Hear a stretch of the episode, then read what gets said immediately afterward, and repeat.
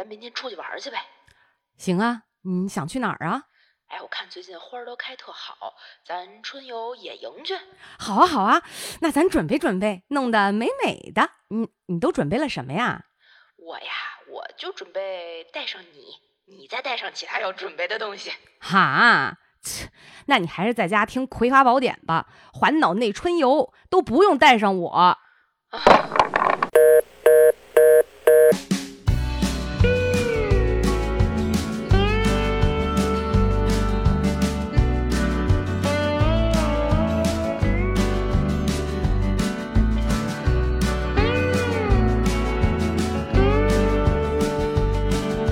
Hello，大家好，这里是《葵花宝典》。呃，我是春天心花怒放的小诗，嗯，我是春天心花怒不了的娃娃。你是春天放怒的吧？对，我就最近这段时间就是在一直在放怒，你知道吗？真的是，不是怒放，对你们娃娃姐一进来就跟我说：“我操，我得跟你讲一个故事。”一会儿就听他讲这段故事。这个春天的故事啊，大家好像都是生发的季节，莫名其妙的呢，肝火都比较旺盛，你知道吗？肝肝肝气在生发，然后这脾气也有点搂不住。啊，先跟大家介绍一下我们俩最近这个情况。嗯，对我们今天呢，就想录一个这个叫做“能者多劳是不是好事儿”，或者是“能者该不该多劳”这么一个话题。对，为什么想要录这个呢？娃娃姐那边呢发生了一件巨大的事儿，这是其一，我觉得应该都不止一件，一会儿节目好几件是吗？你还有好还有没有跟我说的？跟大家慢慢讲故事，太精彩了。天，那我先把我这个呢抛砖引玉一下。小诗最近呢，如果在群里的小伙伴应该是知道的，又变成了班儿逼。哭逼的日子就开始了。对，正式脱离了这个下岗女工织毛衣的这个道路，在国内这个呃毛线产业的 GDP 可能就要 飞速下降了。我们这个把棉花留给新疆人民，我们是果乱，所以我们小诗呢变成了班儿逼，又开始上班了。在上班的这个过程中，又一次这个进入了职场。为什么要聊这个？我们俩一拍即合，就是我想在再一次进入职场的时候呢，尽量能够避免 能者多劳。哎呀，哎呀，所以我们一会儿就各自叙述一下这个自己的关于这件事儿的看法。对，那我们先啊，让娃娃姐讲一下她为什么想聊这件事儿的故事。就是呃，其实这个天气不是越来越好了嘛，嗯。然后这个大家这个心思都开始活络起来了，就想说，哎呀，春暖花开，我们交配的季节到了。呃，，对对对，然后就大家这拖家带口出去春游一下，嗯，所以呢，当时就几家人吧，大概四五家人，啊，你的朋友们，朋友们。确切的说是老吴的朋友们，啊。你知道我没那么爱交朋友、嗯。啊，不像老吴，是吧？交往广泛，嗯交友广是。泛这样的，然后都是拖家带口，然后大家就商量好，我们就房车游，房车，哎，对，还有人开了房车，租的，哇塞，可以，这玩意儿还能租是吗？当然啊，房车能租，现在不都有那种房车基地，然后去玩儿什么的嘛，人家就租，嗯，价格不一样，比如说哦。好一点的房车有五千五一天的，哦，然后一千八一天的，啊，可能那种普通的大通就是有的就是一千八一天的，就就这种的，然后嗯。两千二啊，嗯价格不一样。嗯。对对对，然后呢就决定说，好吧，那我们就租一房车，一五家人，五家人，哦。你想想看，还有带娃的，差不多一共十个人。那得两三辆，因为你知道老吴不是一直有组织这个足高去去玩儿嘛，就嗯这这个是。对，然后他们他们总有一个踢足球，好多球员，其实说白了就是球员，然后带着家属，刚好就在那个、啊，他们踢足高有点像那种高尔夫球的场地，所以一定是环山抱水，我们就去了这个近郊，在平谷的一个地儿，嗯嗯，特美。哇，可以啊，对，然后呢，大家就说行，我们就去那玩，扎个帐篷啊，野然后营，野营一下，大家烧个烤啊，然后哦带点零食啊，就是房车上睡睡，一路开过去，其实往返就嚯三三四个小时吧。啊，那也不近了。对孩子们嬉笑打闹，我们大家玩个德州、嗯德普、德普，嗯然后女生什么斗个地主，完了就这样的，嗯嗯安嗯想象的很美好啊。打一打一溜顺子，我的顺子，顺子的梗，大家加群啊，我加群里就会告诉你们什么叫顺子。嗯，群里的小伙伴已经知道了。哎呀，我的顺我，但是这插个话，嗯你那天看到我出的那套顺子没毛病吧？我因为我不懂，它是闭环的嘛。嗯 啊，不聊了，回头再再解释这个问题。然后我们就决定说是周五啊，不，周六出发，周六嗯上午出发，然后我们就周日下午就结束了，因为嗯，嗯，这样大家都不耽误大家工作。嗯之前我就觉得说租车这个事儿根本就不用我操心，嗯然后就老吴嗯，是谁张罗的这件事儿啊？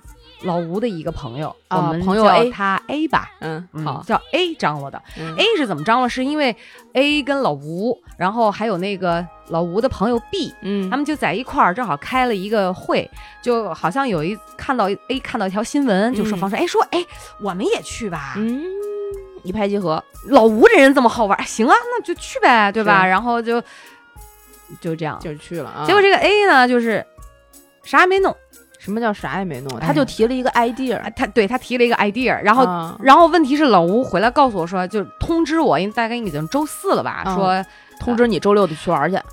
我纠正一下，不是老吴通知的我，是 B 的媳妇儿通知的我。哎呦我的天啊！对，就是 B 的媳妇儿通知的我。大家拿个笔拿个本儿啊，对捋 一下逻辑顺序啊，嗯，然后 B 的媳妇儿通知我，他说：“哎，你知道吗？咱们周六有房车游。”我说啥？我说我不知道啊。他说：“你家老吴没跟你说吗？”我说：“没有啊。”他说：“哦，我说我们正在这儿查房车呢，租什么嗯什么样的，怎么怎么着。嗯我说：“哦，我说那那那等我一下，我说我跟老吴确认一下嘛。嗯那是周四的事儿。哦然后我倒回头就问老吴，我说。我说 B 的媳妇儿跟我说要这个春游什么的嗯房车，我说你知道这事儿吗？他说我知道啊。我说那你怎么没跟我说呀？他说就感觉好像嗯，只是 A 提了一嘴，然后也没有完全确定，啊，要不然就是你知道老吴那个人，他不是会特别，除非你跟他说你把这个事儿给我弄了，又不对于玩的事儿，他就觉得就去就完了。哎对，就去就就会是这样的嘛。哦，我说那行吧，我说我就跟老吴讲，我说那 B 的媳妇儿跟我说房车，他说哎呀，他说你们女人去去那什么吧。然后这件事就莫名头其妙的到我头上来了，哎你知道吗？你们女人四个字儿已经，我就开始心里窜火了，你知道吗？对，然后我们家老吴就甩手掌柜就不管了，你知道吗？啊完了。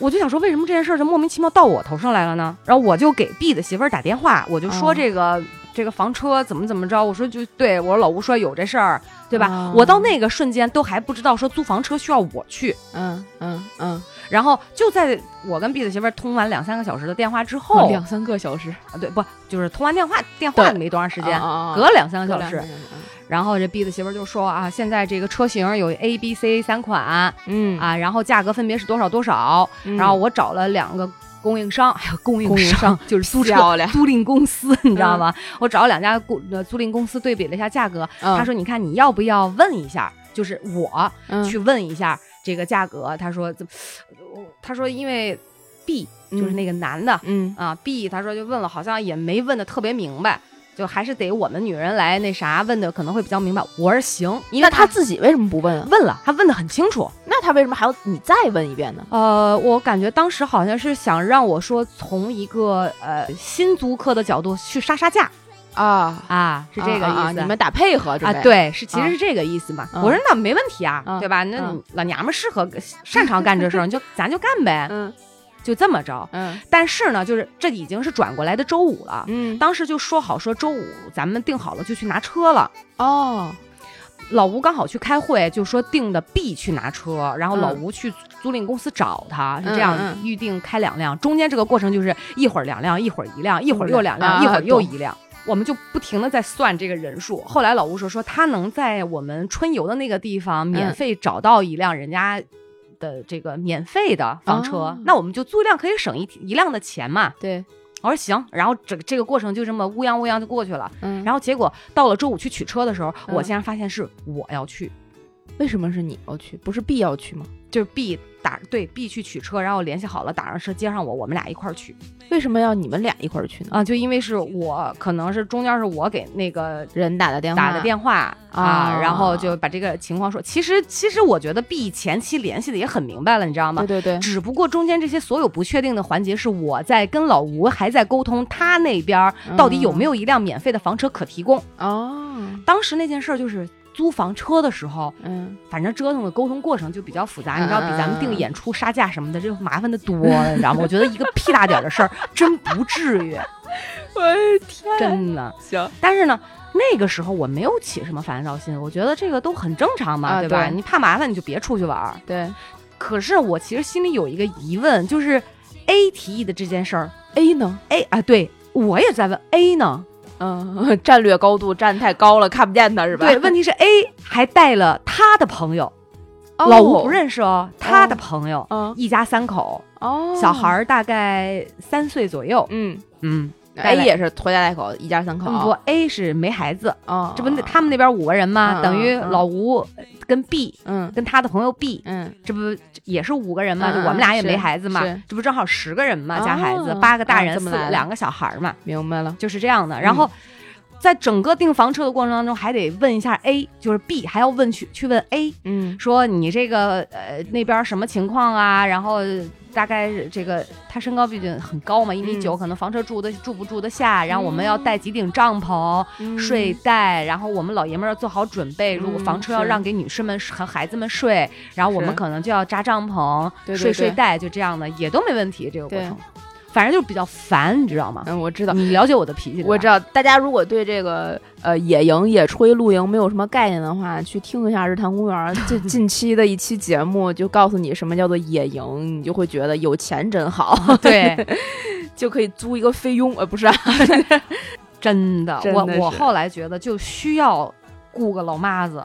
对，嗯，哎，你说到这儿，我就想起来那期节目里面李叔说，他就是属于那种他特别愿意出去春游野营，但是他就是那种要高奢款的，别人都弄好了，就小盘儿都给你端到你面前，他往那儿嘣儿往那儿一坐，对特适合那种。对我，我现在也觉得经，这是我第一次房车游游，我嗯。我觉得后以后我也要这样。啊、啊就要么我就不去，嗯。然后当时因为大家都觉得比较新鲜嘛，嗯。我都第一次，完了，呃，就觉得其实房车有很多好玩的点，嗯就比如说这个房车怎么鼓的啊对对对对就你会觉得什么都是迷你型的，麻雀虽小五脏俱全，对对对对，大家会有一个新鲜感嘛。对对对，在这种新鲜感的促使下，使使你忘了很多麻烦的事儿。哎，对，麻烦我算了，我也忍了嘛。就是对，我光想去体验那一天，所以前面我都可以忽略不计。嗯啊，然后就这么礼拜五的时候就乱把七糟啊，就是呼噜呼噜把这些事儿就解决完了，交了押金，还是人家必交的押金，然后弄这都没所谓嘛，嗯我我就把一二三啊，大家每家要平摊多少钱，都是什么样，嗯带好睡袋，注意事项。嗯，对吧？我的注意事项里面写了房车啊，包括睡袋，嗯我唯独没有写，包括这个房车的钱怎么 A A，、嗯嗯嗯但我唯独没有写，比如吃的喝的什么这些，嗯就是我认为是一个非常常识性的问题。就比如说手指嗯这个东西，或者湿巾，可能因为你家有小孩儿，你会有专门为宝宝带宝宝用的湿巾，包括宝宝用的一些物品、每家情况也不一样啊，。对吧？就嗯我觉得肯定是个人准备个人的东西。嗯然后周六我们一早就出发了，这样的、对。然后我我们我老吴跟 B，我们这五个人就出发了。嗯然后 A 是从大西边带着他的朋友挤嗯在一辆 SUV 里面，五个人，他们也就出发了。嗯出发以后，我们先到找了一个饭店，吃了一个农家乐。嗯，然后这个大概十五分钟之后吧嗯，A 这边五个朋友也到了，大家围一桌，嗯然后就吃完了、嗯啊。吃完之后呢，我们就开始安营扎寨了嘛，对吧？嗯整个下午这个过程啊，都比较美好哈。嗯然后打牌呀、这这嗯欢声笑语啊，这样的体验春光。对对对对对对对。然后整个过程，我说实话，如果单纯从活动的过程来看哈，很开心啊啊，真的很开心。嗯可是第二天早上就周日，嗯我们下午差不多三点钟就要离开了。对周日早上的九点钟，我眼睛睁开之后，嗯从我眼睛睁开没洗脸没刷牙，我煮了两个钟头的泡面。嗯就是因为十个人轮流来吃泡面，然后你要知道那个 房车上的真的，房车上的电磁炉嗯就是是只能又火又小又特别小啊，功率很小，因为那个电不够用，然后还得烧着水，哇，就是整个当然味道还行，就是手忙脚乱的，嗯，然后那个地儿又窄，啊，只有我自己在那儿，嗯完了。嗯各种垃圾，嗯那呃，那大概两三个小时的时间，清出去七袋七袋垃圾，嗯，会的，因为你们前一天嗨过头了，肯定会这样。，对，然后就我跟 B 的媳妇儿，我们俩嗯一直忙前忙后，嗯，哇整个大概的过程是这样的，但是那一天其实说实话，我觉得、呃，到我们玩完了之后，我回去我会有一点像一个怨妇。啊，你觉得为什么是你？Why me？不，其实我觉得可以是我没有问题，嗯，但不能总是我，哦，你知道吗？Always me？对对，这就是为什么我说，呃，那天不是仅隔没多久，我说我要录一期《能者到底应不应该多劳》，嗯呢，然后我就马上特别激动的跟你啪啦啪啦，但是因为这个过程比较复杂，我也没有跟你讲的特别细嘛，呃我就想说留到节目里跟大家讲。是对中间那我就接着说哈，嗯。中间有几个点。第一，其实 A 的和他的朋友带嗯孩子，孩子只有三岁，嗯，什么东西都没带，什么都没带，这个嗯。什么是呃，吃的嗯吃的嗯。喝的全没有，没有，是就基本上连水都没有那种。没有。水是我们两个两滴溜大桶水，五升的是我买的嗯啊，什么都没带。然后包括你知道 A 的朋友有一个三岁的小孩，那我觉得我都想能想象到，如果我是父母的话，我带孩子出去，我一定把他的东西尽可能的给他装全，包括孩子要吃的，嗯因为毕竟跟大人不一样，毕竟孩子还小嘛。嗯结果头周六的晚上，嗯这个宝宝的爸爸嗯跑到我们房车来，然后就跟 B，因为 B 的孩子比较大了嘛，说嗯你们这儿有没有面包？因为第二天早上我孩子没有东西可吃了。他是一口吃的都没带，他以为这儿什么都有他说是吃光了，啊，但实际上我觉得他肯定准备的没有那么充分啦。啊因为我们把我们我跟 B 带的，我们俩一人买了将近四百块钱零食，什么瓜子儿啊，什么嗯这那的，而且 B 呢还特别留心，因为她是妈妈嘛，她就嗯觉得说怕孩子，嗯呃，万一因为她的姑娘已经十二岁了。嗯就怕对方小孩儿这个嗯有什么需求，所以她就嗯特意买的牛奶、酸奶，然后小嗯面包那种。但是结果好巧不巧，那个小面包在周六的上午就已经被吃完了，嗯。而且剩下的那个大的面包是被让我们一个人掏一一块儿，它是一个大方砖的那种，就掏的基本上不剩啥了。嗯。那你不能让真的让宝宝说第二天饿肚，所以没办法，那个三岁宝宝的爸爸就说没事儿，嗯。就是应应急，怕你们明天早上起不来，嗯然后我们嗯。我们就把那个面包给他了。哦。当时其实 B 的意见比较大，啊 B 是说什么？就说他说我不明白为什么不把不把宝宝的东西带足了，哦，而且问题是其他东西他们也没有带。他们来之前是觉得这儿什么都有，还是说不不不，他们一定知道什么都没有，因为呃，老吴的朋友 A 不是第一次去那个地方，他知道那哦儿是一个比较偏僻的，然后你要去山下，如果要找超市的话，可能会很远，嗯要开车呃嗯二十多分钟，嗯可能你还不一定能够买到宝宝所需要的东西。嗯嗯对，是这样。问题是 A 嗯两口子啥也没带，哦 A 自己也什么都没带，没带，然后他媳妇儿应该就是带了一个化妆包吧。嗯，嗯，那等于说他们那五个人就是裸游对，裸游。哦，怪不得你生气，对，而我觉得不带东西这都好嘛，因为嗯我们带的也够嘛，对吧？问题就是啥也没干，啥也没干，嗯，就是光玩儿，玩儿的时候有他，收拾的时候也找不见人，没有，准备的时候也找不见人，嗯，扎帐篷什么总得出力吧？没有，嗯，就吃喝你都能看见，然后一到干活要收拾的时候，啊，我好累呀、我只想躺着，什么也不想干。你让我想起了李诞。对啊，是这样的。那他们家那个两个男男生呢，壮劳力呢？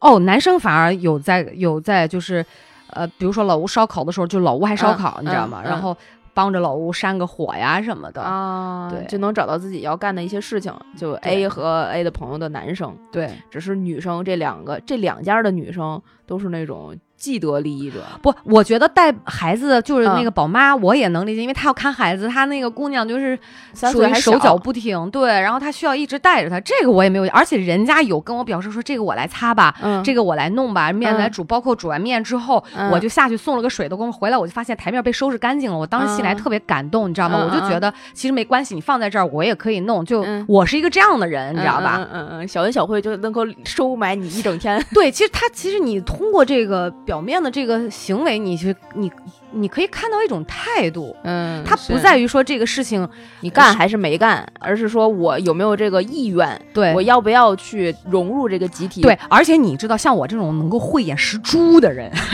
对吧？对，我比较能看得出来，别人讲这句话是真心还是假意。啊，我相信很多人都都能感觉得到。对对，就是那种，哎，你别动，你别动，你放着放着，我来，我来，我来。呵哎呦，你别动了，一会儿我来。对，哎，是是？哎呦嗯，我应该去当声优。是不是？对，我和你，你选择不语，在时间里叹息。他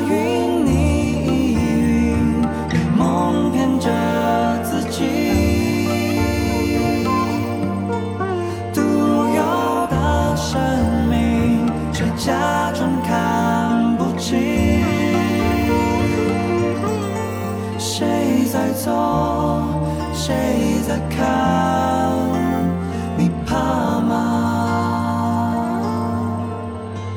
所以我我我后来因为老吴说的比较烦，老爷们儿好像他们不太爱去，就觉得说你不要去叨叨这种事儿，就觉得不要去嗯计较什么。其实我没有计较，嗯然后突然就这个问题带给我一种反思，嗯就是享受谁不会？嗯，可是大家毕竟是一个集体，嗯能晓得我的意思吧？嗯就是我并不是说会去计较说，哎，我干多了或者是嗯怎么样，但是是不是应该就是自主能动性应该被调动起来。对所不应该说我每一个就是看这事儿有人干了和这事儿一定会有人干的，我就可以不用插手。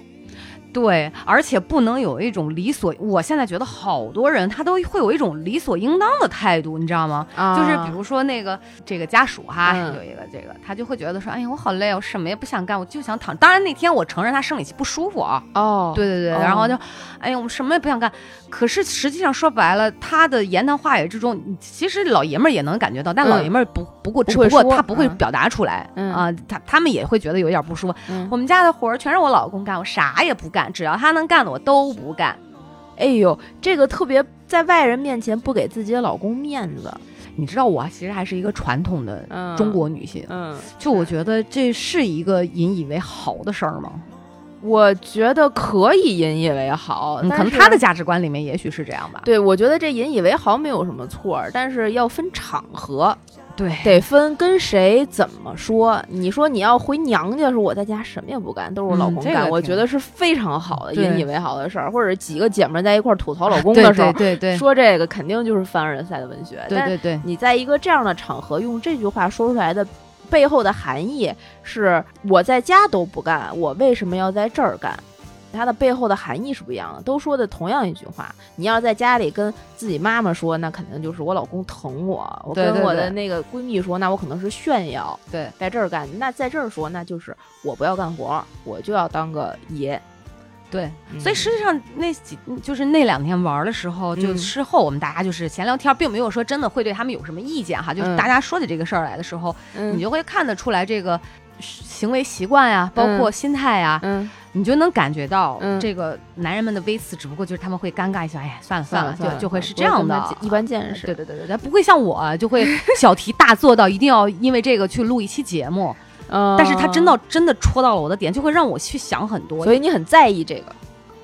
哎，我觉得我能特意去专门去想这些问题，其实就是很在意吧。嗯也许包括那天像一个大哥跟我说，他是说这种他会觉得这些事情是无关紧要的事情，不要太过于去呃花时间去思考。嗯，但你你知道我这个人就是总会有那种，执拗的点。甚至我觉得其实挺人性人性控的吧。嗯，这嗯是是一个什么新词儿？就是你就是喜欢好人。不不不，就不是不是，其实也没有绝对的好人跟坏人，就总喜欢哦剖析人性当中的点。包括我那天我我记得前天我是跟谁说，我说我现在对人性有深深的厌恶，啊，就是真的就是这样的。所以你那对天人性有厌恶。啊，哎，人性是一个就负面的东西啊。所以那天你你你跟我说的那个对说说我恕我眼中不敬的时候，啊我当时说对，我后来反省到，就还是我的问题，因为我总能看到这些不好的东西。你就像如果你像老吴这么。是吧？就就很很很内心很善良、嗯很纯良、很美好。嗯他他嗯看不到这些，他觉得还是很美好的，嗯他就觉得哎呀无所谓嘛。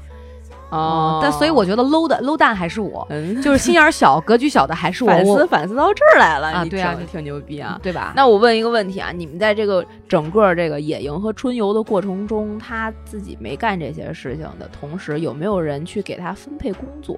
没有，那他既然没有被分配到工作，就等于说你们的所有的事情全部就每一个细节都是自发的，自觉自愿，看谁有眼力劲儿，啊谁是否愿意为这个集体所去付出。啊？没，包括同样的，没有人要求他，也没有人要求我们。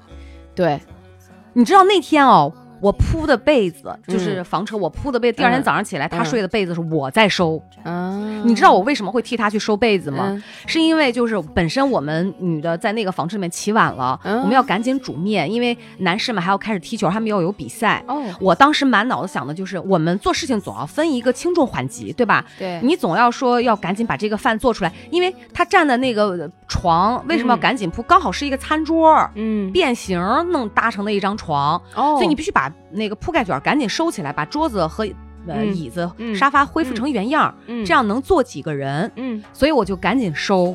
啊，那你为什么当时我提个问题啊？你为什么当时没有把那个人叫过来，让他赶紧收？没有，他在那儿啊，那你跟他他去洗脸了呀。啊，所以你等不到他回来了。而且你知道，其实我不太愿意跟人家说说，哎，你把你这收了。就我觉得，啊就是你能感觉到他不想干的时候，你你说那些，你就实际上哈，嗯我呢觉得我特傻，真的挺傻逼的，嗯就是嗯经常办一些那种挺二的事儿。嗯就是我既不愿意跟别人有什么重正面冲突，嗯但是我心里其实有我的不满。啊，我那我为什么我不知道先去洗脸刷牙？我也知道，但是我我当时第一反应是我要赶紧做饭，因为他们饿了对这个是价，这个就是一个嗯，怎么说价值排序的啊。问对题。对，这个也没有办法榨制它它的价值排序是对还是错，所以只能说呃，就那我们就不要出来玩了。我觉得对这个价值排序，每个人都有自己的说法，就是都有自己，所以都都没问题。所以我刚才问你说，为这个整个这个游戏的过程中，或者这两天有没有一个 leader 去安排大家？这个其实是一个就很重要的角色，没有，对，我觉得这是你们可能整个这个两天里面缺失的一环。嗯，没有什么 leader 去安排。嗯，就是大概有讲一下流程，但是也、嗯也就是这样了，就嗯没有、没有去安排。就比如说我们长期出去春游的几个人，定下这件事情之后啊，就会认识不认识拉一个群，然后呢，大家就会安排你，你就负责带荤的肉，你就负责带水果，你就负责带菜，你就负责带这些。呃，锅碗瓢盆儿，这个或者谁带帐篷，谁负责想一个游戏。大家去了之后，每个人就各司其职，做自己那摊事儿。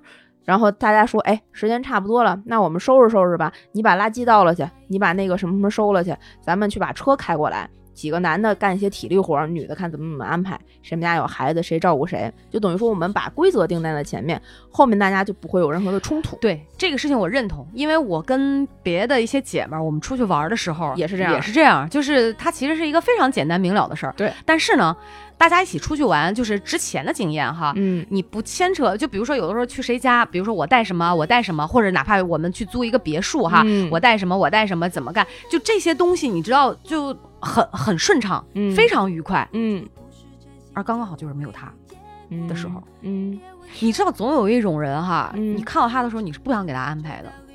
他他可能从他的角度，他会觉得呀，你看正好没有活。实际上，你你知道别人本身也不想给你安排啥，嗯但我觉得归根结底，这也不能够体现出说这个能力是强是弱的一个。可能你渐渐的你就会发现，你懂吧？就是嗯为什么有些人会被边缘化。不是说别人要去边缘你，而是有的时候你自己传递出来的东西，就让人觉得我靠，算了吧，那么牵强，那么别那么勉强嘛。就是嗯人家有的时候还要考虑不要让谁觉得不舒服。嗯所以我我刚才说的就是因为是第一次房车游，嗯我没有考虑到那么复杂的，而且整个行程其实说白了就是一个白天加呃一个晚上，它没有那么复杂，真的没有那么复杂。是又是去吃农家宴，也不都是去饭店，嗯就一顿烧烤，也不用我们去准备，我就觉得那也没有什么别的活儿啊，嗯对吧？就我明白你的意啊思，其实这个就有点像啊，这个好多朋友在一块儿合租一个出租屋，比如说是个三室一厅，嗯，那总有一个人是常年打扫客厅的，对，总有一个人是常年扔垃圾、收拾厕所的，总嗯有一个人是什么也不干的。是不是？但这个呢，就像比如说，我们举一个有一点点极端的例子啊，嗯就我跟我前男友，比如我们俩住一块儿，我对于脏的定义和他对于脏的定义是不一样的。嗯我能够忍受的这个级别，比如说我们家已经像打游戏一样，已经脏到还剩百分之四十，这屋就没法 住了的时候啊，嗯我可能才会去收拾。我觉得这个程度我不行了，我嗯必须得收拾了，而且我会大扫除，扫的巨干净。嗯但他呢，可能这个还剩百分之六十，他就觉得我操，我们家已经不及格了，不行，我就得收拾。嗯他永远挺挺挺不到我那个值，嗯他就永远是收拾的那个。嗯嗯嗯那你不能说我不干活，嗯，我只是还没有到我要干活那个点。嗯那如果你觉得你委屈，你应该告诉我说，我觉得现在咱们家已经需要收拾了，嗯我非常的不舒服，嗯而我需要你跟我一起分担这个工作。嗯我我也知道你可能现在还能忍，那你能不能比如说我扫三次，你扫一次，嗯这样咱们分担一下，嗯呃等那就有这个办法去解决。嗯因为这个，就我们说回来，为什么今天要聊这个能者多劳哈？这个能者到底什么叫能者？它肯定是一个相对的概念。对，对，它不是说我就永远有一个人是一个能者，对吧？那在这种情况下，很有可能就是，就比如说这个做卫生，刚才我跟我男朋友的那个前男友的那个故事。那他如果常年去做卫生，他就会觉得他自己是在这个做卫生领域里面的一个能者，对，对吧？就比较擅长嘛。但并不一定他真的能，因为他做完了卫生，我也看不上眼，我也觉得他做的不够干净，只是他把那百分之六十提到了百分之六十五或百分之七十，嗯而如果我从百分之四十开始扫，我能直接给他扫到百分之一百，嗯，对对吧？程度，嗯，对对对对，所以这个就是你觉得你自己是能惹了，但其实不一定。不一定。对我们举一个呃，刚才你这个故事里面可能极端一点儿，然后的例子哈，就比如说这个姑娘，咱早上你要让她收拾桌子，她去洗脸了之类的，她可能只是价值排序，她先洗完脸，她也不一定心中就没想过这件事儿。对，嗯她有可能回来之后，她也要知道自己要至至至少得叠个被子什么的吧，他只是没有觉得有你那么着急。不对，这个这个我承认啊，就我不会去榨着他这个部分。对对对对对，那问题就是他少考虑了一个环节，是实际上别人很着急，就不是说我着急。是就是你也是着别人的急，对但是那个。这个往不好听讲，叫做皇上不急太监急。对，别人着急也没跟你说吧？说了，那为什么跟你说不跟他说呢？因为我听见了，人家而而且呢，嗯还是 B 的老公，嗯，哎，就是你听见了人家在说这件事儿，不是是说，哎呀，饿死了，饿死了，就是、嗯哎没怎么能空着腹踢球啊，怎么着的？嗯嗯嗯，就这个话，等于是站在车厢外面，其实都在车厢里面人都能听得见。嗯，就说给你们听的，说白了是，哎，对，反正我觉得就是这样的嘛，就是啊咱也不至于说愚笨到别人话里啥意思，咱也听不出来，对吧？对对对对对那那那就我觉得就是，那一定要让人把话说你说你脸上，你就就对吧？我那就快点呗，咱就大家互相配合一下嘛。那对我就这边快点，我赶紧给你们指了，对吧？？你做的特别好啊，先表扬。不是，对我我就说我本能的想法会是这样，是，嗯，那么人他的那个女生的想法呢，可能就是，哎呦，快点，那我先洗个脸，把自己收拾干净了，我能先出来，然后能。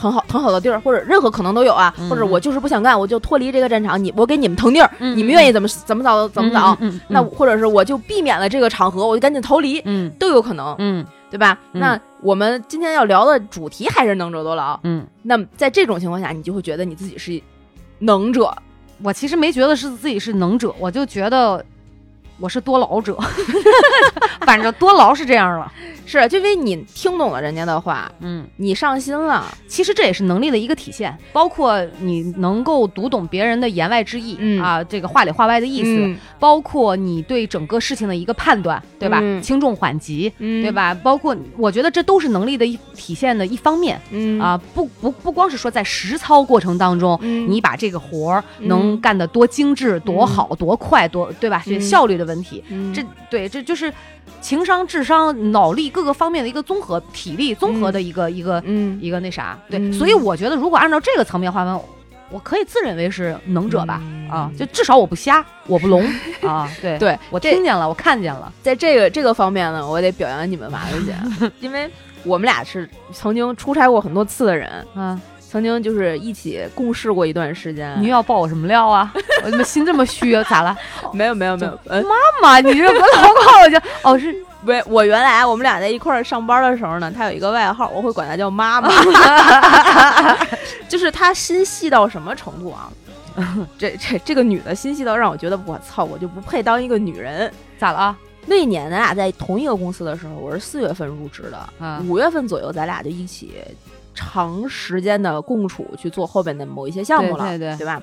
咱俩就在一个小屋里面，然后来回你这那这那的，对吧？对对，然后我应该就这一个月的时间，我也不知道是什么时候，就可能就是黑不提白不提，或者是就悄没声的说了一句我特别喜欢喝奶或者是乳制品这一块儿。啊，然后在下午三四点钟，咱们要 coffee break 之类的这样的下午茶时间的时候，你就会说走。咱们出去买点吃的喝的，溜一圈儿，嗯，买个什么瓜子儿、糖豆儿，咱们旁边不有一个那个啊坚果那个店吗？买点这个，然后再给你买个酸奶喝。嗯我就心说，我操，这人是怎么知道我喜欢喝酸奶的？我干过吗？你干过不止一次。然后这后后来呢，咱俩不就开始出去出差了吗？嗯，比如考察一些场地、咱俩出过过差，去过哪儿啊？上海啊什么的，好多地儿。哦，上海想起来，对，对吧？记得对吧？嗯嗯然后咱俩一块儿出差什么的呢，这个女人就会在我们相约到南站集合。我跟原来很多人出差的时候，因为我们原来都带巡演，大家出差是一件常事儿。嗯我们的习惯是这个样子的，就车上见，或者是下车的 时候集合。啊，你只要上了车，大家在群里说都上车了吗？上了，那就是各管各的，嗯爱谁谁。嗯，但是你麻子姐跟我出差不是这样的，她会在我们都到达南站之前说：“你吃饭了吗？带点什么吗？咱们先买点这个，买点那个，买点这个，买点那个。你啊，就在那口儿不是有那个呃巴黎贝甜什么的，你自己去看看。你买个酸奶，买个面包，或者是买个小沙拉。然后呢，我去带点周黑鸭。然后你看咱甜的、咸的、辣的、喝的都有了，然后再买点水。然后我这儿也带好了纸巾了，咱们上车呀，啊，然后上车之后呢，你就开始折腾。我坐里边儿，你坐外边儿。那个车的那个椅子背儿不是有一个把手，把那啊有一个箍劲可以挂那个兜儿吗？吗？你把某一个兜儿的东西拿出掏出来，并到另外一个里，把那个空兜儿小的那个挂在上面，说这个就是咱们这一回的垃圾兜儿。然后这样，咱先吃这个呃辣的，后面那酸奶就可以解辣，安排的明明白白、仔仔细细。我安排的吗？对我全程就是嗯行好，然后过了，因为去上海不是大概四五个小时的车程吗，就会有各种水果车过来。过来的时候说，哎，咱吃个冬枣好不好？我说都行，无所谓，就想吃这个，然后你开始买这个冬枣水果，然后。我说你是想吃冬枣吗？你要想吃冬枣，那就买点。你就说啊，这个冬枣是这个车里面的食物里，又不用太洗，又 没有特别多的废料，就不是像橘子什么你弄一手，然后香蕉什么又不是那么那啥的这种食物里面的典型的，而且你又想吃，我啊，你说的是我吗？对特别牛逼。我这么我这么碎叨的吗？你你你是就是事无巨细，我觉得你应该就是安排老吴安排惯了。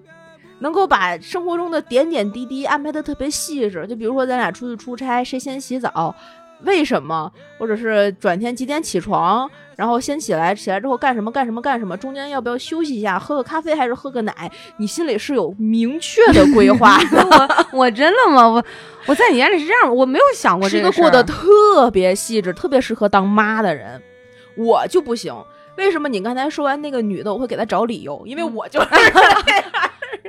我跟我，比如我跟我媳妇儿出去出去春游啊，或者玩儿那种，就是你告我就会问她，我但是我会提前问，我说你需要我做什么？她如果告诉我你什么都不用做，我就当真，我真的就什么都不带，什么都不用做，就一个人就去了。但是去到那儿之后，我肯定不会什么都不干，我能卖把卖卖力气，我也会卖力气干，我也会就是比如说搭把手。那个支个帐篷呀，烤肉的时候替他们端端盘子、洗洗碗这种，我肯我肯定也会干，我可不肯定不会到那种程度。但是如果你没有明确的安排我那个事儿，就比如说像外边有人说，哎呀好饿呀，我我的第一反应你知道是什么吗？嗯，饿你自己找吃的去，跟这儿喊的功夫自己都吃饱了，关老娘屁事啊！嗯你自己不带，跟我有什么关系？嗯，我肯定是这个心理状态，而你就说，哎呦，他们饿了，不行，我得喂饱他们。你就是一个当妈的心态，所以就、嗯不不，其实我我跟你说，如果那天不是说这么几家人约好了说一块儿出来玩儿哈，嗯，嗯就我们又在那个房车上，我是不会管的，你知道吗？就你看，我我跟你讲，你知道两个人出行，或者是嗯比如说你刚才举说的那个咱俩一起出差的这个例子哈，我觉得啥呢？三个人我都可以接受这样的，就是我觉得我伺候得过来。你看你用的是什么词？伺候。对我真的觉得我伺候得过来，就是这个就 OK，只只要不是特，但是那天是十个人，你你知道吗？嗯，然后你我从来不愿意说，因为我去占用特别多，你你知道你这事儿总得有人干，你就想一圈儿吧，你自嗯己你就十个人谁能干？我，想一想，我觉得只有我能干。现在我长大了，也老了，我要给妈妈最好的，妈是我的心窝窝，给她买点吃，再给她买点喝，有空常回家陪陪她，陪她唠唠嗑。做人儿女不忘父母的养育恩，乌鸦反哺，我们要报答咱父母。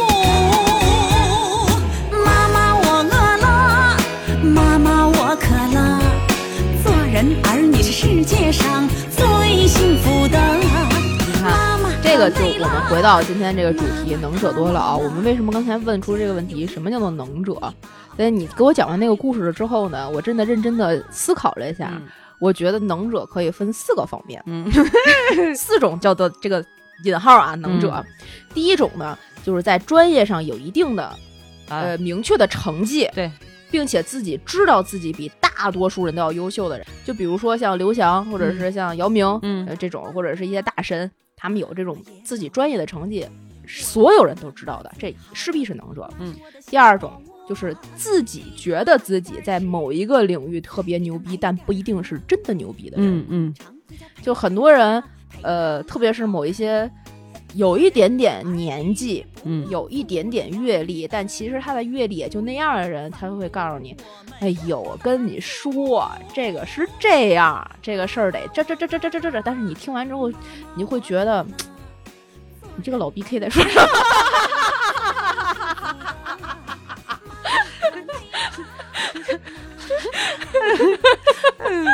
好吧，过于粗俗，但是你们大糙理不糙哦，就是这个，就这么个事儿，你知道吗哎？你们想，你们自己回想一下，自己有没有这种三大爷、四大伯，或者是某一位什么刘处、王总，真他妈讨厌呀！这些人真的就是这种。倚哎，这有点倚老卖老的，觉得仗着自己经验很多，自认为那些经验都是对年轻人有用的、哎有帮助的，对对对对，是是，或者是不过自己时的觉得自己那套是对的，对，这是一种能者哈。他妈烦人。还有第三种，没有原因就觉得自己比别人优秀，自己就是能者。举例，啊，叫对你举个例，胡同大爷看不上世间万物。我就，哎，胡同大爷们要起义了，听见你这话，我我这个举举就是这肯定贴标签了啊，但是嗯肯、但是你们身边肯定有这种人，就是比如说我们两个一起去逛菜市场，我跟这个某能者去逛菜市场，哎呦这菜可真不新鲜，你看这草莓也不红，青菜也不绿的，你们家这菜怎么回事儿？咱看下一条，哎呦你们家还不如旁边那个呢，你这虾都是死的。哎，这就是我眼里的事儿逼，你知道吗？又不行又事儿，哎呦，我跟你说，这虾呀就得怎么样怎么样怎么，那黄瓜就得顶花带刺儿，你这个花儿都蔫儿了就没法吃。身边是不是有这种人，有就会觉得那一套就是他其实啊，他也没有任何的原因觉得自己比别人优秀，嗯他也不标榜自己比别他就是人优秀。瞧不上。他只是看不上世间万物，他跟第二种人，就刚才说的第二种不一样。第二种是我最牛逼，我看不上万物是因为我牛逼。哎，你知道你说的这个让我这种人让我想起了那天我看到一句话，嗯虽然我不行，嗯，但是并不妨碍我瞧不上你，呃对就就这样的，你知道吗？对，啊这个其实也是一种所谓的能者，因为嗯他太能逼逼了。嗯，对，最后第四种，嗯我觉得第四种是，我觉得我自己一点儿也不优秀，嗯，但是别人都觉得我优秀，比如我。对我刚想说，这只能让我想到你了。哎但是有很多人是这样，就我我至少知道有一些人，我的朋友或者干嘛的，自己并不觉得自己是一个优秀的人，就像别人家的孩子永远不知道自己是别人家的孩子是一个道理。嗯他但是有总有那么一些人觉得你优秀，这会造成一样一个什么样的现状和结果呢？你说来听听，我没有这方面的困扰。就是咱们所有节目都是我剪，哎 因为或者是一个班集体里面、嗯。一个小明，嗯。他觉得自己其实也没有很好，他只嗯。是按时的完成了作业，嗯。只是把所有的习题都做完了。嗯。他觉得学习就是他生活中非非常快乐的一个部分，嗯。所以他每一次都能考得比较好。嗯。这样的情况下呢，很多人就会觉得他是学霸，嗯但是他并不觉得自己是学霸，因为他觉得我还要学习更多的知识。嗯嗯就会导致很多人说他是学霸的时候，他其实心里是不舒服的，他会觉得我啊不是。啊哦，这是我这是我的一个常态，非常正常的一件事。，对你为什么要用我的一个缺点来表扬我呢？因为我觉得我对这个世界或者说我对知识的这个呃理解，你们觉得我到一百分，我可能觉得我才到二十分。这我跟你讲，这真的就是这个这个呃，什么叫就是起始水平所决定的。对，这个就为什么会有呃好多这个大家肯定都经历过，一些学霸从考场出来之后，哎呦，这回考砸了，最后一道大题没做出来，嗯，一百五十分的数学我只能考一百四十五了，怎么办呀？对，你看这个我就能特别能够。我昨天都没好好复习，我就看到十二点。我这一个学期我都没有学习不，是你还想怎么样？就我九点，我是天天九点就睡的那个，我这数学只能考二十三分还是觉得就是他不是在一个水平线上。对，别但是别人就会觉得他是能者，但是他自己并不觉得。但实际上，我觉得这得放在一个是否是大多数，就这种人还是少数。对，他跟大多数人比，他的确是能者。所所以以我觉得你不要，你这种就包括前两天咱俩说到这个问题的时候，你也有嗯内心的这种纠结，包括你说到自我怀疑，我当时你知道，我真的想了半天，我是怀疑，你这你到底在怀疑什么？真的就是哦，我想说，果然就是优秀的人愁的问题跟我们这种 low 蛋愁的都不太一样，你知道吗？这就是世界首富在愁我到底是买二十辆飞机还是四十辆飞机的问题。对，然后穷人就觉得你已经很牛逼了，然后富人嗯觉得我操，就我其实愁的事儿好多啊，你知道吗？就大家真的水平线不一样。对对对对对，这个其实就像咱们公认第一种能者，像刚才说这个姚明他们，他自己肯定也觉得，好、那个谁谁谁是不是科比什么的比他自己打得好，或者谁谁谁，乔丹是不是也他自己也有他的偶像啊，对对吧？那他自己会认为觉得自己是那个可能还没有那么优秀，对，还没有到达那那个顶点，那我们都觉得巨优秀了。对这个能者是分你是看别人还是别人看你，对，这个就各种就放在什么样的环境里？对。对，所以这个其实能者也有非常多的定义。那么在这几种我能概括出来的这几种里啊，你觉得你刚才的那个故事里你是哪一种？我忘了。嗯一个是公认的牛逼，一个是自己觉得自己牛逼，但不一定真的牛逼啊。然后一个是就没有任何原因，但是就看不上别人的那种牛逼。一个是觉得自己还不够，但是别人都觉得他牛逼。我觉得我有点像第三种，真的，真的，我觉得你啊是第一种和第三种的结合体，因为你知道你自己能干，但我未必能干啊。那你就是第二种和第三种的结合体，就是王大爷逛菜市场，就好复杂的，就 对吧？这感觉很复杂。反正事儿逼这个方面，我我就是其实说白了哈，我觉得就是你看有一个问题是可以类比的，不是嗯。类比现象，不是问题。嗯。就比如说哈，咱说咱俩录节目这事儿，嗯，我不知道你剪的，就是所有节目都在，我当然知道，对对吧？而且呢，如果哈，你嗯。想想看，咱俩换位思考啊，嗯。如果我觉得这件事儿就是理所应当，我从来没有跟你表假设啊，嗯。我从来没有跟你表达过，呃，这个我觉得我我学习，我觉得你很辛苦，嗯我能不能从一些其他的方面去协助你，嗯或者是去弥补？嗯如果我从来没有表达过，你会认为。从我的角度来看，你剪辑、你做所有的工作嗯都是理所应当的，你心里会舒服吗？嗯你一定不会舒服。对，而且如果我讲出来这个话，假设我说“哎呀，你辛苦了啊”，或者是怎么怎么样，这个东西它有任何一丁点儿不真诚的成分，嗯你一定感觉得到。对，这是态度的问题。，对，这是对于咱俩整个合作关系来讲，肯定是一个我觉得，如果两个人这种不够真诚哈，啊它一定是一个对合作没有是不利的对吧基础。对。就像其实类比于我刚才讲的这个故事是一样的，就是它不在于说真的说是本质上谁能干什么，嗯但是你的态度嗯，其实是很重要的。对。这个其实就是我们下面要讨论的一个问题：能者该不该多劳？他多劳好不好的问题。对我们刚才那个故事，肯定大家都会想到生活中各种各样的场景，对自己生活里肯定有各种各样，特别是职场或者在朋友这个或者室友，就我们刚才也举的这个例子，我就曾经干过什么，我跟你讲，特别牛逼。嗯我现在想自己简直就是一个，怎么？我呀第一次出来跟别人合租。嗯合合住的时候是我大四那一年，嗯大四还没有毕业之前，我们就怕毕业季刚毕业了之后房价会涨，嗯所以我们就提前了几个月嗯在学校附近找了一个房子。嗯而且那段时间我又在外边上班了，已经嗯开始，所以呢就正式的搬出来了。嗯跟我一起合租的一个女生是我们班的同班同学，我们嗯两个都是天津人，但是她呢，呃，生活的方式和我生活的方式其实是有一定的不同的。我相信所有合租的这个人都有不同，你也不一定非得要磨合或干嘛的。我们俩当时是跟房东一起住，房东住在主卧，我们两个两个人住在次卧，是我是一个特别小的屋，大概十几平米，可能就这样了。然后两张单人床，然后有个柜子，我们两个自己分。但是其实那个屋子和那个房子整个的条件很好，离学校也非常近，呃，周围周边设施也都很齐全，而且很便宜。我们就住在那儿。住在那儿之后呢，礼拜六日的时候，因为大学四年都是同学嘛，就还是挺熟的，也不是陌生人，就会一起去逛个街、西单或者五道口溜一溜什么的，这种关系都很融洽。而且我们两个之间的这个生物钟，他可能会倾向于晚睡一点我可能倾向于早点睡。嗯我们也磨合的还算可以，嗯就他晚上，比如说他要看动漫，他就会戴上耳机，或者是我就可我就先把灯关了，嗯给他留一盏小灯，我也能嗯睡着，嗯这些都没有问题。嗯但唯一会有问题呢是做饭。怎么了？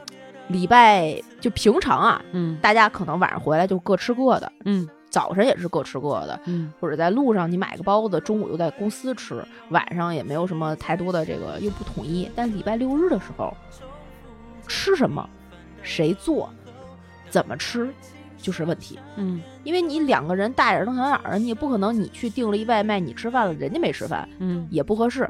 嗯后来呢，有一段时间，因为我当时厨艺啊还是不错的，嗯所以有一段时间呢，我就礼拜六日我会自己买菜做饭。嗯我做的时候呢，我就会给他也做出来。嗯我也觉得，呃，就是朋友没关系。嗯，但是，一段时间之后，你就会有心里有这种不平衡感，对，这是肯定的。你会觉得为什么一直都是我在做饭？嗯后来有一次，我就早上吃起床吃早点的时候呢，把自己吃的饱饱的，存了点零食。我一天没做饭，他一天没吃饭。我的天哪，真能靠！晚上十大概六七点钟的时候，他问，你了吧？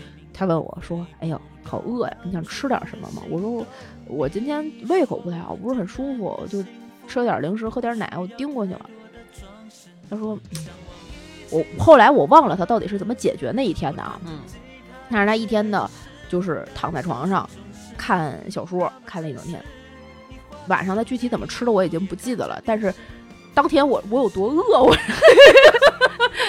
你就为了治他一下子这个成本也我是挺大的。对我是记得的，就所以你你说完你刚才那个故事，我就立刻会想起这个事儿。这个做饭是件 太小的事儿了，但你也不能一直都是。但是我当时的这个处理其实并不好，我可以跟他指，又不是不认识，又不是完全不熟，你就可以跟他说，今天我做，明天你做。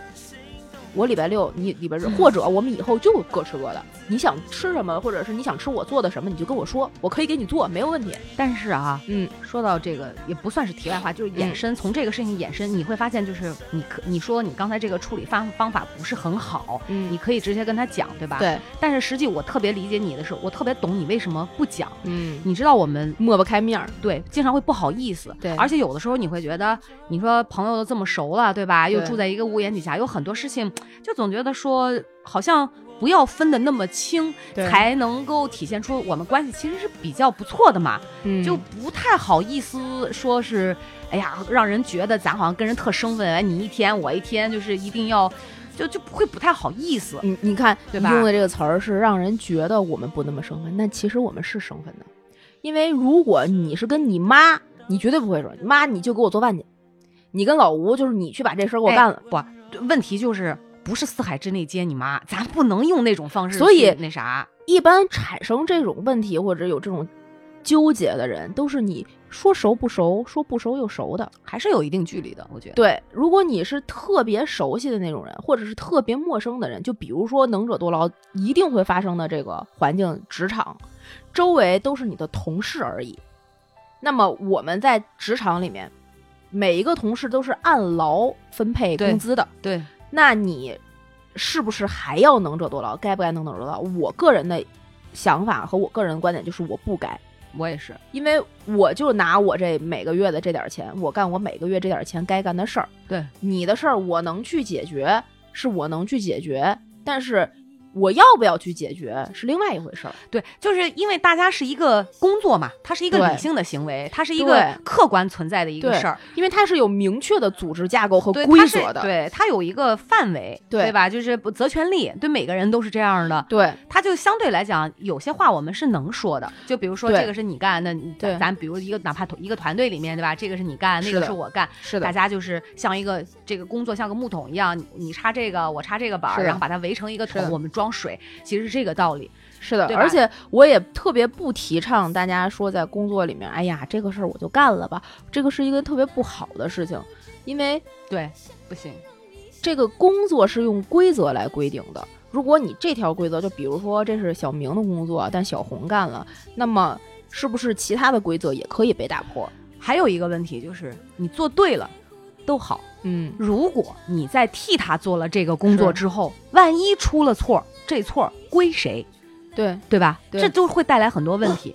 甚至说，如果哈人家领情的，比如说小诗帮了我，我领情，我感恩，哪怕这个事儿他帮我做错了，嗯对吧？我、我嗯可能呃受到了惩罚，嗯呃是包括这个奖奖所谓公司奖惩制度哈，是我都不会。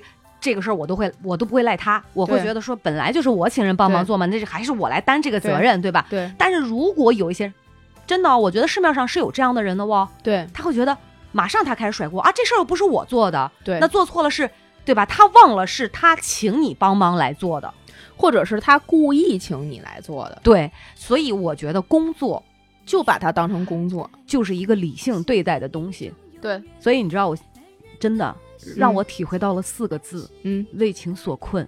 人生最大的烦恼就是为情所困。这个情真的不仅仅是爱情，对，因为其实为什么说在工作是这个环境里面，我们两个人能够那么快的达成共识？对，，就是它是有明确的规则，而且大家是奔着共同的利益去的，是的，是用利益来牵连了大家，连接了大家这个组织。对，如果这个公司不是奔着每年给你发多少钱，或者这公司需要去盈利，就比如说我们曾经的某些公司不是奔着盈利去的对，的这样的公司，大家一定就会产生各种各样的莫名其妙的问题。对，这个你就可能就能看见为什么小公司可能凝聚力更强，因为大家的利益和这个目标性特别的明确。对，然后为什么大厂大家就是螺丝钉，因为它的嗯规则性特别的高。对但是处于这两个中间的这个阶段的公司，或者是职场里面这样的团体或单位吧，人事斗争就会非常的严重。对，因为你。明确的目标吗？又不够那么清晰了，不像你最开始创业的时候那么清晰。你的规则又没有制定的那么明细分，而且总有漏洞，总有疏漏的地方。是大厂也有疏漏，对也一样有各种各样的人事斗争。对，但作为普通员工，我们不是说那种 P 几 T 几特别高的那种啊，那种我们现在涉及不到，我们就是一个老百姓的博客。我们就说你就是一个程序员的情况下，你就是干好手里的事儿，对，没有任何的其他的这些。我们就是新时代的纺织女工，对，就是简简单单的对就很好了，对不要把一个简单的事情搞复杂了。是，但是。如果我们说未来，是不是公司这种是凭借个人意愿组成的集体，比如说家庭、朋友、兴趣团体、临时的聚会，在这种情况下，能者是不是该多劳呢？就等于说，我们绑定我们一起的不是共同的利益了，非常有可能是共同的爱好，共同的心情，对共同的体验，对，能力已经不是匹配我要不要做事的标准了，对，而是我们和谐可能和谐、更重爱要。，哎，对，为爱发电，对，我们要不要呃为爱发电？嗯，对，哎多奉献，是吧？对，反正我个人是觉得啊，为什么刚才说这个做饭不做饭那事儿自己特傻逼呢？就是因为我们两个的绑定也不是利益关系，就嗯只是一个室友的关系。嗯那这个室友的关系，我其实可以多做一点，我也没有嗯，怎么样，我至少自己吃到了自己做的饭，我也香啊，嗯，对是吧？那他可能在别的地方可能能够多帮我一点儿，对那不能你用用做饭去评价做饭，对你要用整个室友情评价室友情。对，你比如说，你知道我也跟我原来闺蜜一起住过嘛，嗯就是我上大学的时候，嗯记得大大四的时候，我们俩出来住。是你看，就是什么活，其实你知道，大部分活想象不到吧？嗯，我也有被人伺候的时候，嗯但大部分都是他在干。哇塞啊，对，然后他非常这种人你介绍我认识一个。对，双鱼座我们俩绝配，你知道吗？都是他在干，嗯甚至你知道我懒到什么程度？就是嗯那个烟灰缸在我嗯床头柜上哈，然后我会跟他讲，我说梦怡，你帮我拿，他在客厅哦。嗯嗯，他跑到卧室来嗯帮我把烟灰缸，嗯我就懒到这种程度。但是我脑子里已经有我妈的画面了，你知道吗？但是你知道，真的就是关系好到那样。对可是呢，比如说那个时候，因为我工作的早嘛，嗯可能在房租上，在金钱上，嗯呃，在一些其他方面，我会多关照很多。但是我不会认为嗯，这个就是是什么，呃，就是。呃你用多了钱买了他的哎，对对对，这劳动力这这是什么多了不起的事儿？就那个时候，我们俩特，我觉得特别像两口子，虽然是闺蜜，对就是你知道有一个主外，一个主内，哎就这种配合，它恰到好处的从能量总势上达到了一个平平衡，对，就没问题啊。是，所以这个就是你们虽然没有明确，但是两个人心中都接受的那条标准。对，如果我们就说回来说，如在这样的用情感绑定的关系中，哪怕是家庭，就比如说你是跟你老公、跟你的孩子、跟婆婆、跟公公、跟自己的爸爸妈妈这样生活在一起的家庭，能者是不是该多劳的时候，我还是推荐大家，就像我刚才说的，如果我能跟我的室友约定一条规则，如果你接受不了，真的就是我就是接受不了，我每天都要做饭，那就去约定这条规则，嗯不然就会产生极度的不公平。嗯，至少这种极度的不公感是在你心中产生了的，对，这个就会非常难受。而且我们如果把这种呃情感划分或者这种场景扩大一点的话，我们不去约定这条规则，很有可能就让弱者也没有积极性去付出。对，就是被惯坏了嘛。对，这就是为什么会产生那么多熊孩子。对，就你在家里跟他说：“哎呀，小孩儿什么都不用干，哎呦，你还是个孩子。”不行的。是绝对不行的。就大家在家里去做这个家务的时候，我们去约定规则，说你今天把地扫了，我就给你一块钱，或者我就奖励你一个，就比如说我就奖励你一个果冻，嗯或者是你就集一个小红花。嗯，我们我们用不那么功利的这个嗯方式来说，对对对这个方式我就小红花儿。对我就给你一个小红花，嗯或者是你就可以以后在你想做的事情上面多一个权重，嗯，对吧？去，嗯，想要你有一个什么样的权利，就你付出的越多，你可能能够拥有的得到的权利越大。对，在这样的情况，那是不是能给孩子一个正向的教育？就不然家里什么事儿都是爸爸妈妈去做，对，姥姥爷爷奶奶这种，那孩子在这个环境里，他就有可能变成你当时春游的时候遇见的那个姑娘。对，最后就觉得世界上所有我所到之处，所见之人皆我爹妈。对，就一来伸手，饭来张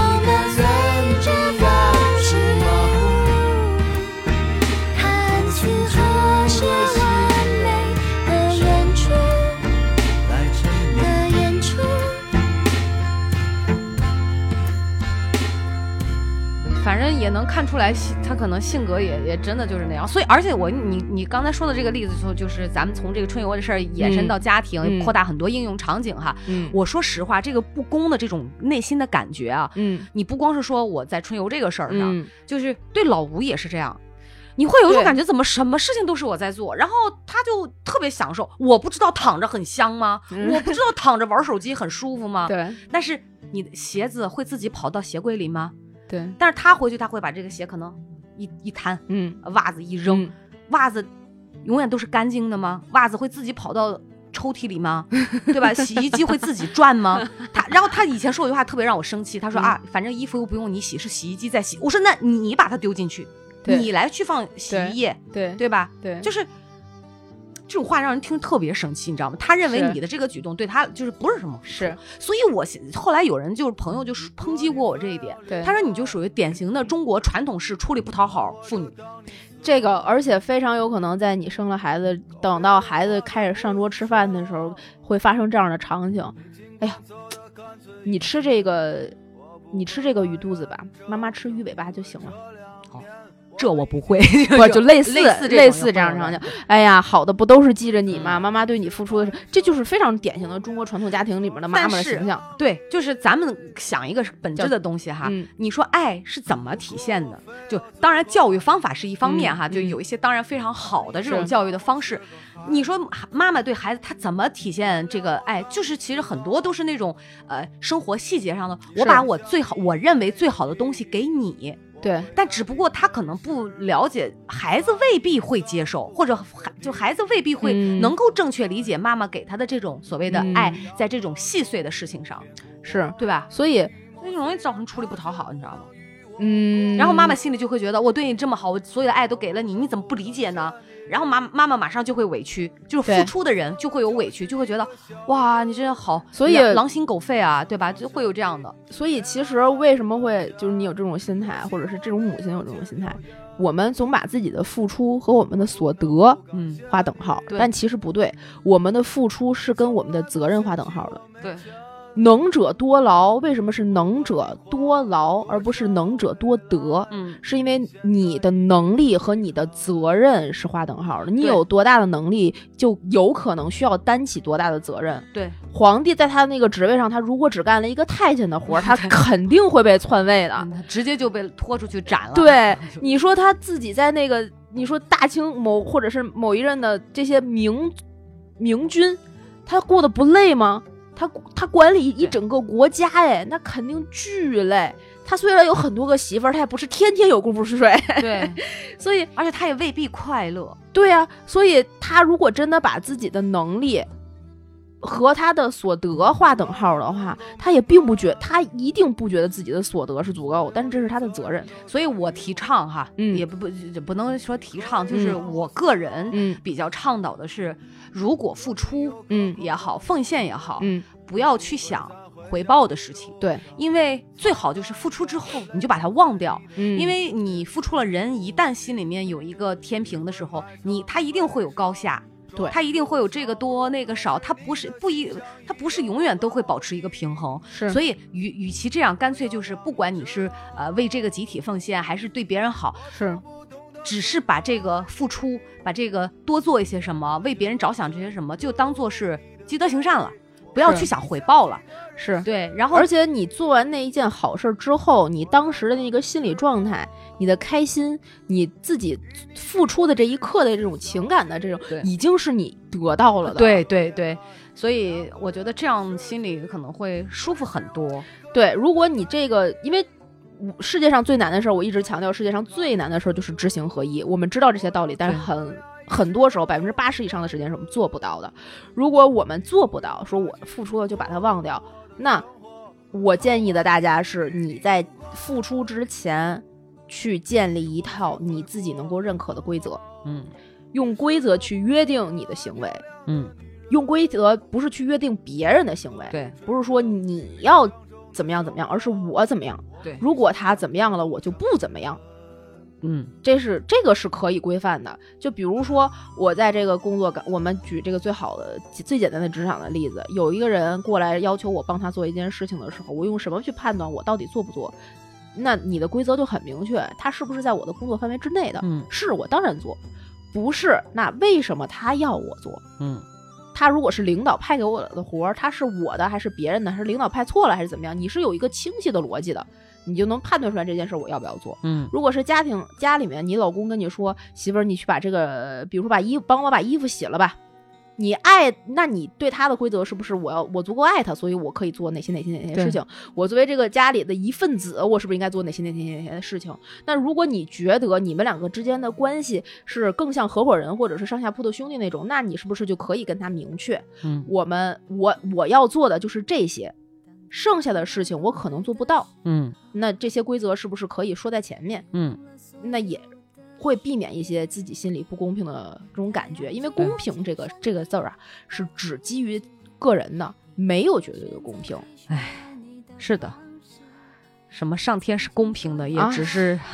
对吧？上天是不是公的，我们都不知道，还是平的嘞？所以就有一些愤懑，还是那啥。但我我觉得就是呃说说了这么多，小诗说了这些，我其实都挺认同的哈。嗯。就是自己的这个、嗯。自己的这个规则和体系哈。嗯。然后更重要的是，呃，就回到 call back 一下，嗯。就回到集体里面的时候，嗯。当一些你可能，比如说，就像我会出现这种、嗯。你没有办法去约定这种事情的时候，这个自觉度对，就稍微的提高一下。你哪怕你装一下，也就无非就对吧？就是这么一次活动嘛，是也算是一个又不绞对，，而且也算是一个良好的形象的一个展示。嗯对吧？因为还有一个细节，不是说，是那天有一朋友就跟他讲说，这个哎，咱们擦，他用的不是你，就跟着我说这个女孩儿，他说咱们擦一下桌子。嗯当时有一张湿巾嗯就放在这个女孩的手边，嗯然后这个女孩儿说，嗯，好的。半个小时过去了，依旧没动。嗯，然后这个朋友自己拿过，跑到老远，就是绕了一大圈儿、下去，拿了这个湿巾撕开，默默的把桌子擦了。嗯。就是他其实这一个细节啊，因为你知道现在真的很多人嗯。是，他非常会观察你的一言一行的他是。从细节当中看得出来，所以也是不能说颇有微词吧，嗯，但至嗯少这种东西是。嗯。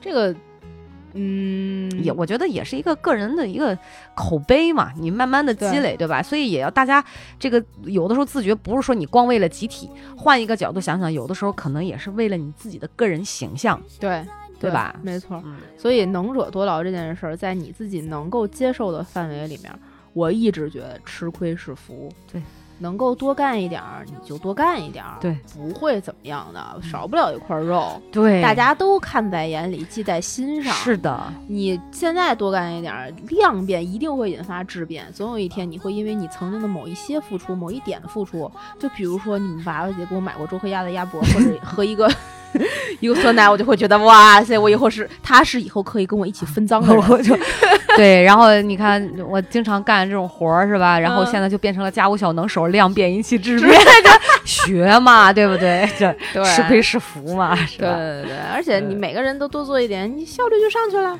你家庭缓和就和谐了，氛围就好了，你的团队就啊就能够更磨合的更好、更舒服了呀，对，对吧？所以嗯，能者该不该多劳这个事儿呢，因时因地对，分情况，对，也分程度，对。外物有个度嘛，是。这个其实很微妙，大家自己体会吧，体会吧。我相信我们的听众们都非常都是非常有智慧的，对对对对对把各种滋味这个程度的问题细细的品尝，每个人的情况都可以自己量身定做，都对对对不一样。对嗯对相信你们可以的。可以的，可以的，好吧？那今天我们这个话题其实聊的还挺充分的，用一个故事引出了很多方方面面的 的故事。呃，不过有一点我还是想跟大家说一下，有一件事儿你们是能者中的能者，对是一定可以干的，而且一定可以多干。对嗯，就是 关注《葵葵花花宝典》Good to Know 的微信、微博账号，然后在各大音频平台订阅、点赞、转发、评论、打赏我们的节目，加主播 i n g f r e e infree 的微信，让他拉你进群，成为我们空中的闺蜜，跟我们一起讨论这些故事，也给我们讲讲你是生活中的能者吗？哎。哎呀，突然觉得这期下面应该有挺多评论来表达自己是不是就身边有一堆这种，每个人都觉得自己我 我最牛逼，来吐槽，来吐槽。赶紧来吐槽啊！好，那这期节目就跟大家录到这里啦，跟大家说拜拜啦，拜拜。